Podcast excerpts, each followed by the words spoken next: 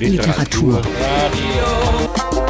Literadio. Schwerpunktprogramm Leipziger Buchmesse 27. bis 30. April 2023.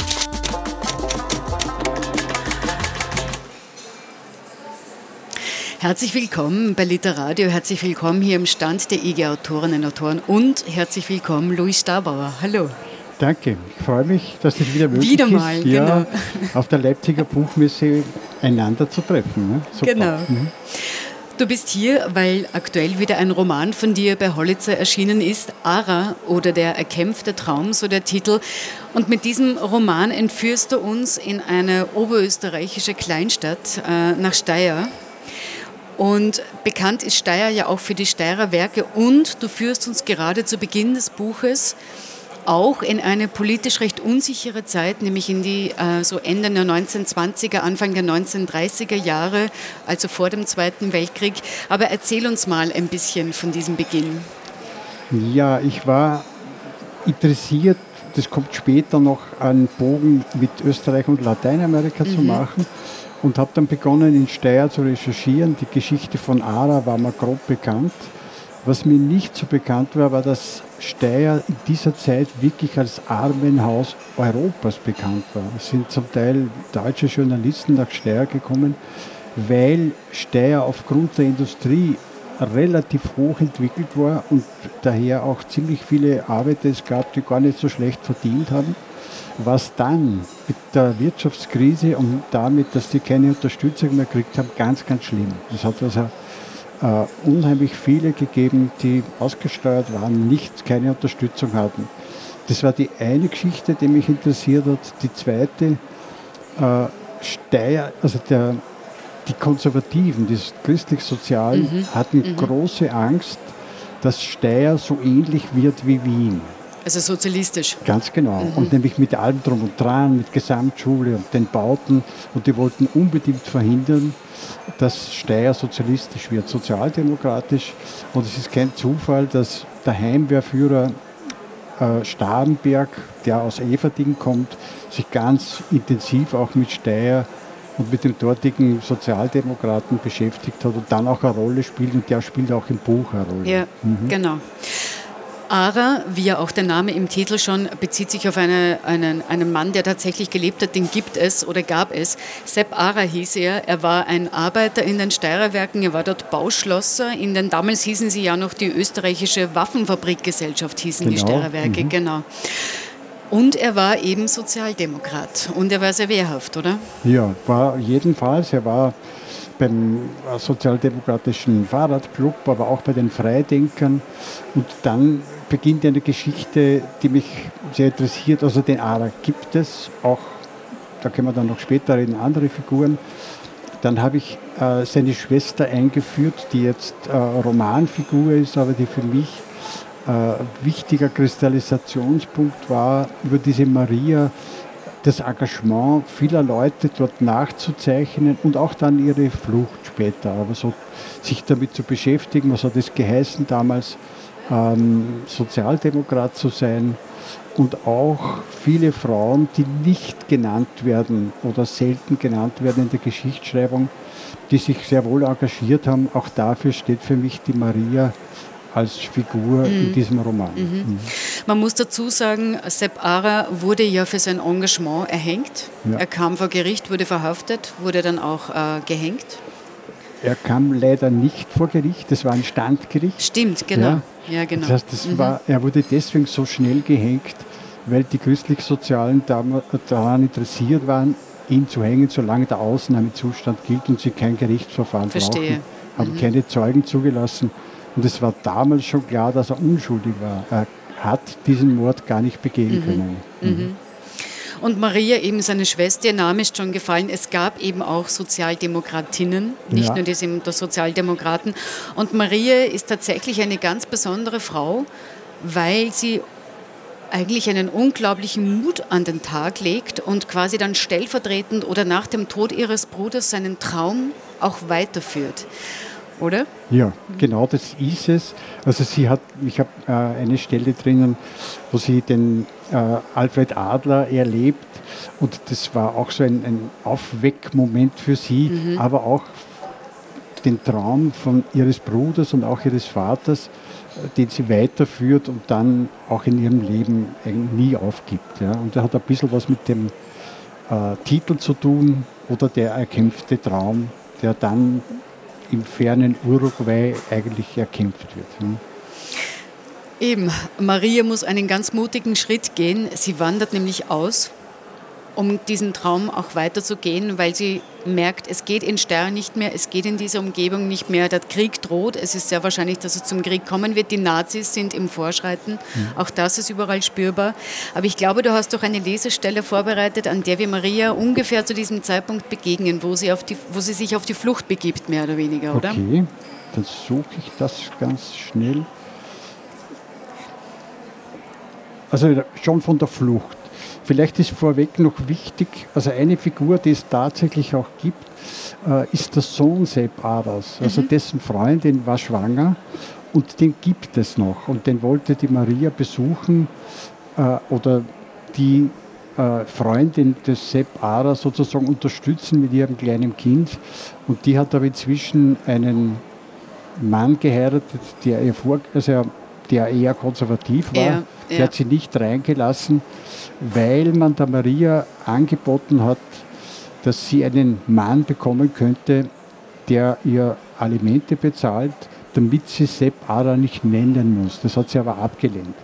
Und diesen, der wird auch Josef genannt, also mhm. dieses Kind heißt jetzt Joe der kommt tatsächlich vor und den gibt es noch in Steyr, der ist jetzt 88. Und der also hast du den auch kennengelernt? Der war bei der Buchpräsentation in, in Steyr da und das war ganz ein tolles Erlebnis, mit dem auch dabei zu sein. Mhm. Ja.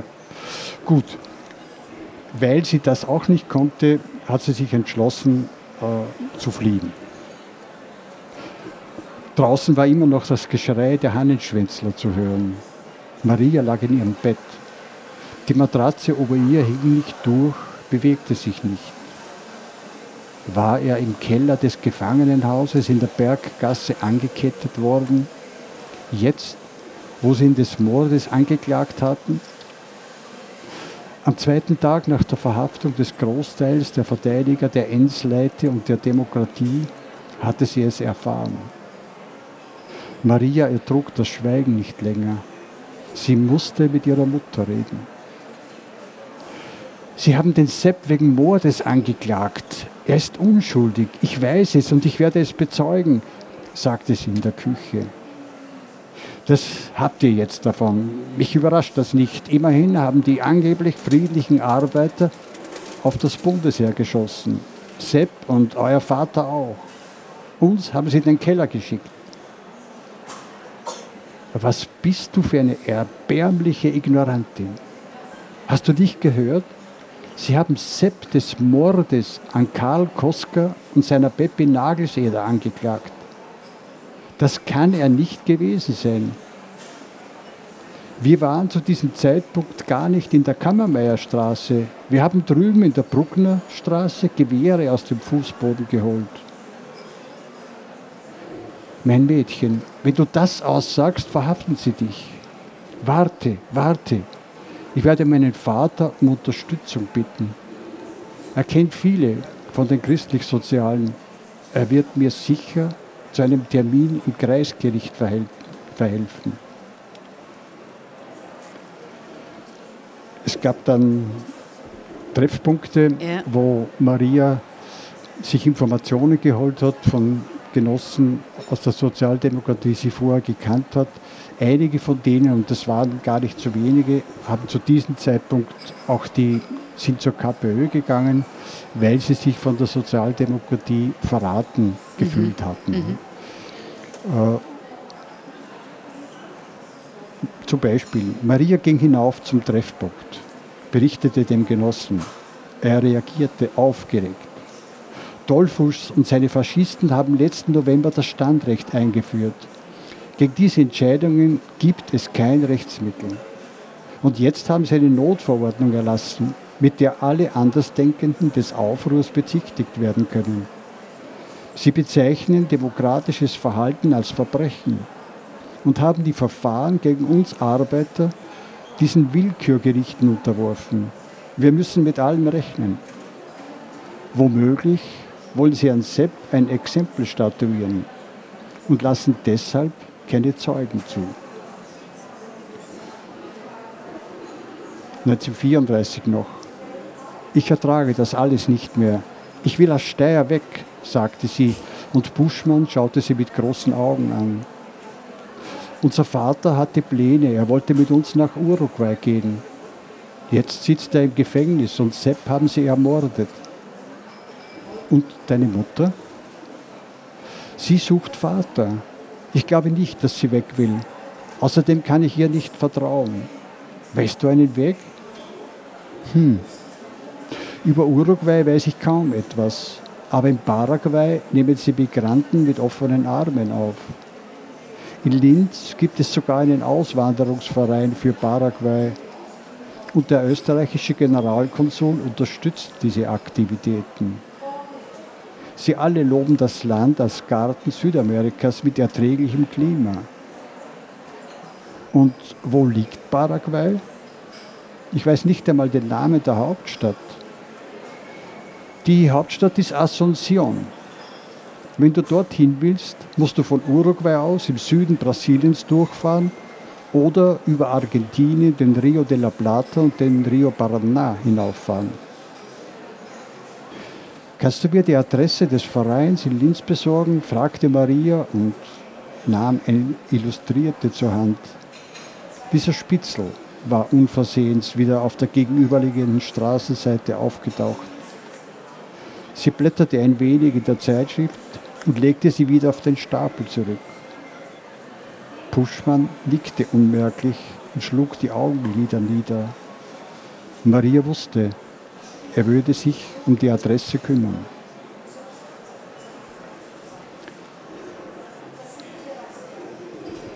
Im, sie hat dann diese Ausreise angenommen, ja. hat ein Schiff gesucht und ist nach Marseille gefahren.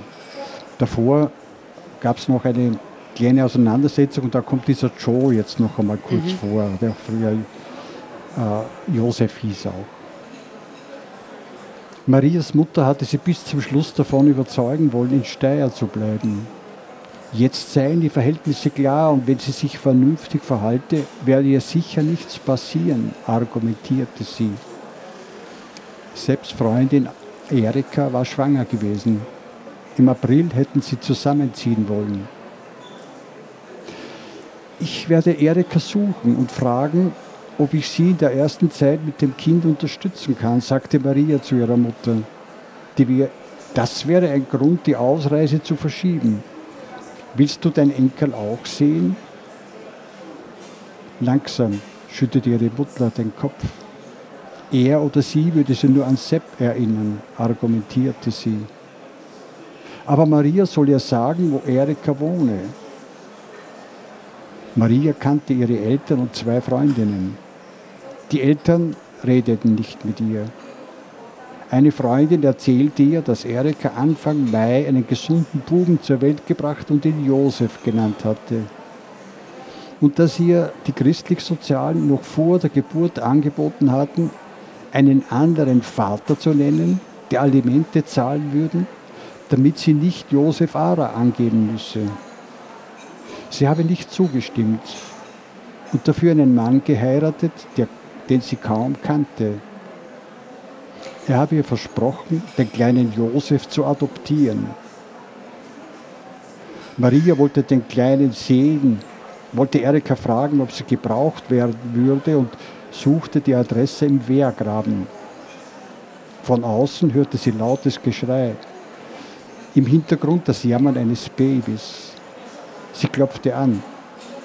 Erikas Mann öffnete Maria konnte ihr Angebot nicht zu Ende formulieren. Er unterbrach sie. Diese Brut muss sie sich schon selber aufziehen. Und wenn ich daheim bin, hat er nicht zu schreien. Dafür werde ich sorgen. Mit Erika ließ er sie nicht reden. Maria war nie zuvor so einem Scheusal begegnet. Sie war dann in Marseille. Genau. Äh, und eben hier noch beginnt. ganz kurz die, Ja. ja? Äh, sie ist dann auf das Schiff gegangen. Es Genau. dauerte einen weiteren Tag und eine Nacht, bis die Campana ablegte. Fünf Wochen sollte die Überfahrt dauern. Die Spaziergänge am Oberdeck waren genau geregelt. Marias Kabine und fünf weitere kamen zwischen 16 und 17 Uhr dran. Das wäre nun täglich so. Ein schmaler Mann mit dunklem Haar, Bart und leichten Geheimratsecken hielt kurz an und berührte sie am Arm. War es zufällig gewesen? Am dritten Tag blieb er wieder stehen und lächelte sie an. Wieder berührte er Maria leicht und verschwand im Unterdeck der Campana. Maria strahlte inzwischen zurück. Sie hatte mitgezählt und es im Tagebuch notiert. Heute ist der fünfte Tag. Wird er mich wieder berühren? Er hat ihr etwas zugesteckt. Oben zerrte der Wind am gefalteten Zettel. Sie hielt ihn fest, öffnete ihn und versenkte ihren Blick in die Nachricht. Sie war auf Italienisch und darunter auf Spanisch übersetzt. Maria verstand alles. Trotzdem las sie die Zeilen noch zweimal. Wieder in der Kabine drückte sie den Brief an die Brust und leckte ihn in ihr Tagebuch. Unbekannte, bezaubernde. Dein Anblick erfreut mich ab dem ersten Tag. Dein Lächeln ist inzwischen meine Seelennahrung. Gerne würde ich mich mit dir unterhalten, nur reden, nicht mehr. Der Zufall unserer Begegnung, Wellen, die zwischen uns zu schwingen begonnen haben, soll nicht in der Ebene verflachen, nicht mit der Ebbe belanglos auslaufen. Lass uns einander ein wenig kennenlernen. Wenn du es ebenfalls willst, kann ich etwas organisieren. Ich habe einen Matrosenfreund an Bord. Es würde mich sehr freuen. Giuseppe Pino Pinelli. Ich glaube, so viel kann man verraten. Das wird der Vater Ihres Kindes. Ja, Und das bringt mich auch gleich zu der zweiten historischen Figur, die du schon erwähnt hast, die du auch einführst in den Roman. Bekannt ist er geworden als der ärmste oder der bescheidenste Präsident der Welt, oder? ganz genau. Es geht um José Mujica. Äh, dahinter, der liegt sozusagen hinter dem José, der dann also der Sohn von Maria ist. Und Maria flüchtet mit ihm ja nach äh, Uruguay. Leider wird Pino dann in Argentinien äh, von Militärs erschossen. Maria muss mit José während des Krieges, weil schon Nazis auch in Montevideo waren, nach Chile flüchten, war dort bei den Mapuche, kommt zurück und eigentlich entwickeln sich beide politisch gemeinsam und dann setzt die politische Entwicklung des José ein, die zum Präsidentenamt von Uruguay führt. Und jetzt gehe ich wieder in die Realität. José Mujica war tatsächlich zwischen 2010 und 2015 Genau. Präsident von Uruguay Genau. und ist unter diesem Titel bekannt geworden. Mhm. Ich glaube, er war, zumindest im Buch, besucht er ja dann auch Steyr. Ja, das ist natürlich wieder Roman. Mhm. Ich wollte den Bogen schließen zu seiner Vergangenheit. Ja. Also er wollte seinen Onkel kennenlernen und hat auch tatsächlich äh, den Joe, also dieses Kind von Sepp Ara, kennengelernt, der ja noch lebt. Mit dem habe ich mich in der Re- Recherche getroffen und er war ganz berührt, was sich alles von seinen Erzählungen am Schluss in diese Erkennungsphase, in dieses Wiedertreffen in Steyr eingeführt hat. Mhm. Steyr ist ja insofern auch ein interessanter Ort, weil diese Steyrer Werke auch kürzlich in den letzten Jahren wieder in den Schlagzeilen waren, weil es dann diese Übernahme gab durch diesen russischen Oligarchen und ähnliches. Und da merkt man schon, dass die, die Arbeit, die Geschichte in Steyr ein zentrales Thema ist, oder? Ja, unbedingt. Es war mir auch wichtig, diese Realität ein Ja. bisschen mit hereinzunehmen. Ich habe dann, wenn man so will, den literarischen Trick gemacht, auch im Nachhang und im Nachwort, also einiges äh, zu verarbeiten. Und da kommt auch dieser Wolf ein bisschen vor.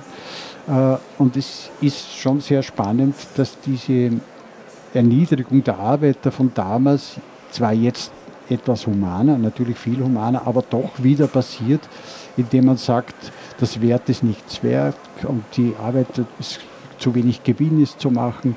Sie wurden dann an MAN verkauft und jetzt eben an den Oligarchen. Genau. Und die Realität wiederholt sich doch ein wenig. Ja.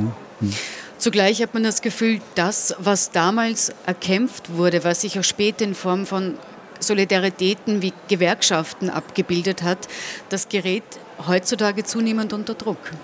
Es gerät unter Druck und jetzt komme ich noch auf einen roten Faden. Äh, es gibt einige Gruppen, die das nicht so machen, zum mhm. Beispiel Attac. Daher ist Attac Steyr sowas wie ein roter Faden durch den Roman. Also einer aus dieser Gruppe Attac, die sich um diesen 12. Februar schon gekümmert haben, äh, recherchiert dann auch in Österreich und in Uruguay, um dieses Thema weiter zu verfolgen. Also ganz bewusst, dass es doch einige gibt, die diesem Druck nicht erliegen. Und ich habe ja den Eindruck, dass die Gewerkschaften in Österreich momentan auch etwas am Aufwachen sind. Das wäre zu wünschen. Mhm. Ich habe ja manchmal beim Lesen ein bisschen so den Gedanken gehabt, es gäbe so einfache Formeln, die Welt oder das Zusammenleben friedlicher, sozialer und einfach besser zu gestalten. Warum funktioniert es denn eigentlich nicht? Das ist eine gute Frage. Ich glaube, dass ähm, Pepe Mujica uns schon Antworten gibt. Er sagt, glücklich ist nicht der, der viel hat, sondern der mit anderen viel teilen kann, äh, der ein Leben führt, das solidarisch ist. Also diese ganzen Begriffe, äh, die schon aus diesem Traum herauskommen, versucht hat zu leben. Diesen Pepe Mujica gibt es auch noch, da gibt es auch ein kleines Büchlein, das für mich eine gute Anleitung war, mhm. wo seine philosophischen Sprüche drinnen waren. Er hat sich zum Beispiel immer gewehrt gegen den ärmsten Präsidenten, hat gesagt, vielleicht bin ich der bescheidenste, aber ich bin nicht arm, wenn ich nichts habe. Ja. Und er hat als Präsident es abgelehnt, im Präsidentenpalast zu sein, ist auf seinem Bauernhof geblieben, ist bis zum Schluss mit dem VW-Käfer äh, in die Arbeit gefahren, hat 80 Prozent des Gehaltes an Frauenprojekte gegeben, wo man sich fragt, sowas gibt es, ja, sowas mhm, gibt es. Genau, noch dazu in, in Lateinamerika, ja, oder? Genau, mhm. ja. Mhm.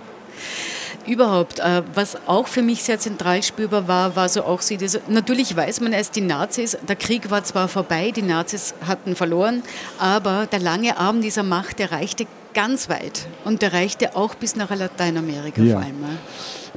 Das, das spielt jetzt wieder äh, Starnberg eine Rolle. Ja. Starnberg war ja Oberösterreicher, war ja äh, Minister und sogar stellvertretender Bundeskanzler unter, den, unter der Heimwehr, also den christlich-sozialen Austrofaschisten, äh, hat dann geglaubt, er kann mit einem Trick äh, sich an die Nazis andienen und gesagt, ich wollte ohnehin immer, dass die, das ist real recherchiert, dass wir nur das aufbereiten für das gemeinsame deutsche Volk. Die haben ihn aber durchschaut dann ist er, wollte er zu, äh, zu den Alliierten gehen. Da hat es etwas länger gedauert, aber die haben ihn dann auch durchschaut, dass er eigentlich so den, sich den Nazis andienen wollte und ist dann mit der sogenannten Rattenlinie, die mhm. äh, durchaus auch vom Vatikan gefördert wurde, ja, genau. also eine katholische Organisation, nach Lateinamerika gekommen und hat, äh, das ist jetzt in Lateinamerika, in Argentinien und Chile ein sorgloses Leben geführt, ist erst im hohen Alter nach äh, Österreich zurückgekommen, wo er ihm eigentlich aufgrund des Widerstandes eines kommunistischen Journalisten in Vorarlberg gestorben ist, weil er dann einen Herzinfall wegen Auseinandersetzungen zu seiner Vergangenheit bekommen hat.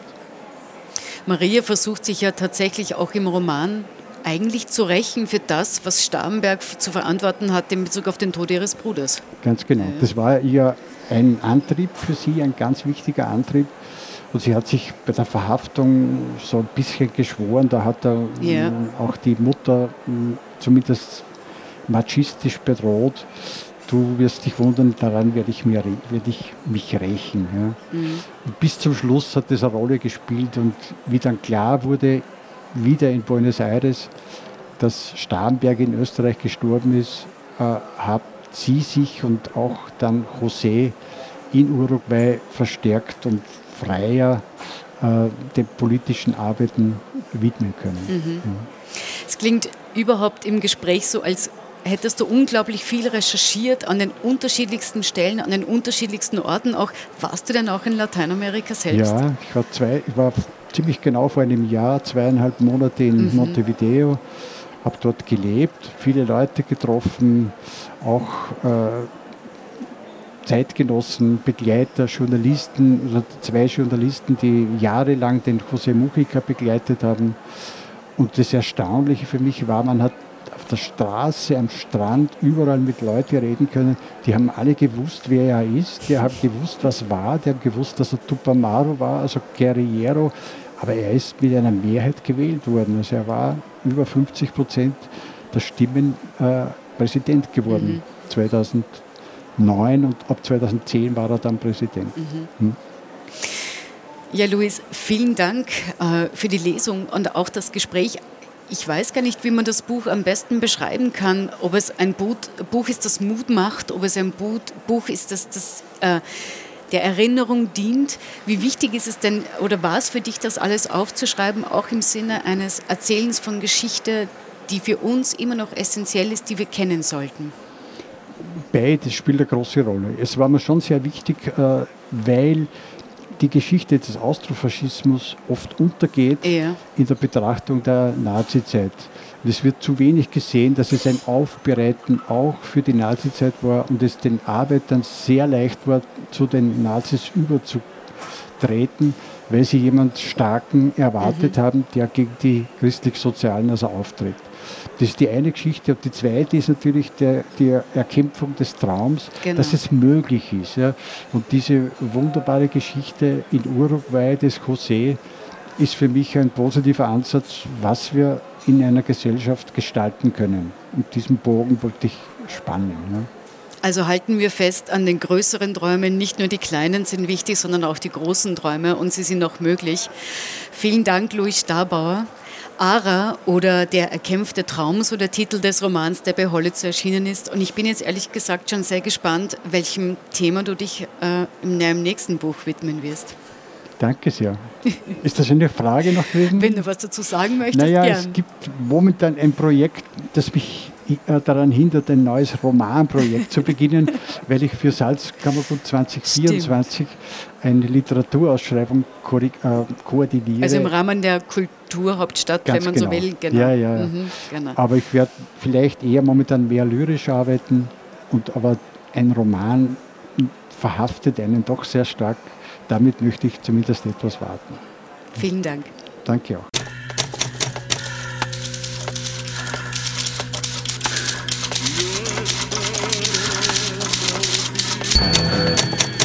Literatur. Literadio. Schwerpunktprogramm Leipziger Buchmesse 27. bis 30. April 2023. Detailinfos, Programm und Webradio auf www.literadio.org. On Air zu hören bei Bürgerradios in Österreich, Deutschland und der Schweiz.